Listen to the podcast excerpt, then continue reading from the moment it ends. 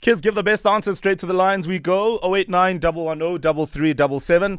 Let's find out who the class captain is this morning. I believe we have Asandi. Okay, Asandi Siwe. I'm literally reading as our producer's typing.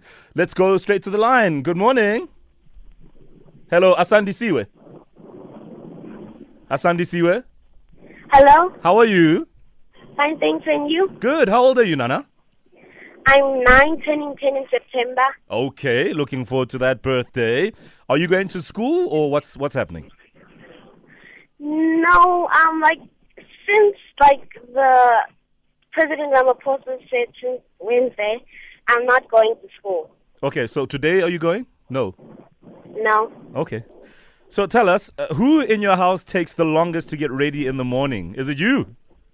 no, my brother. Uh-huh. How old is your brother? Asa? 16. How old? 16. Ah, I know why. Why? because you're at that age where you want to be, you know, meticulous. You want to be spotless. You want to look good, smell good. Oh, okay. Maybe we Yeah, should pay ask- attention to detail. Asanda, why do you think your brother takes so long? And most of the time, he just like showers like for a very long time. Ah, I see. and how long do you take to get ready in the morning? 20 minutes. 20. Wow. Me or my brother? You, you, you. Yeah, 20 minutes. Wow, you're quite the flash there. 20 minutes. All right, Asandi Siwe, hang on the line for us. Let's go to Lelo, who is nine years old. Lelo, good morning. Morning. How are you? Ah, we're great, thank you. How old are you? Oh, you're nine, nine years old, ne? Yes. All right, good stuff. So, who in your home takes the longest to get ready in the morning? My mom. Really? Oh, Why does mom take so long to get ready? because of makeup. Oh, because of makeup. Mommy's fixing herself, making sure she looks uh, a hundred. Does mommy look the same uh, after the makeup, or is she a different? Yeah, She still looks the same. she looks better. She looks. ba- Whoa! You know That's, what? that's why she does it, my angel. Exactly. Yeah. Mm. So that she can look better. Oh. So and then, how long do you take, Lelo?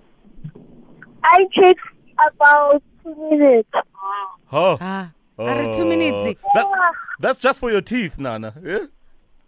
Yeah, I brush them too. I, I brush them fast.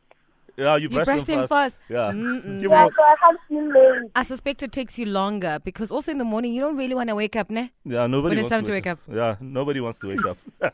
All right, Lelo, hang on the line for us. Let's go to Ogutle. Ogutle, good morning. Morning. How are you, Ogutle? I'm fine. Ah, great. How old are you? I'm eight years old. Okay. And who takes long to get ready in the morning there at home? Daddy. Daddy. Why does daddy take so long?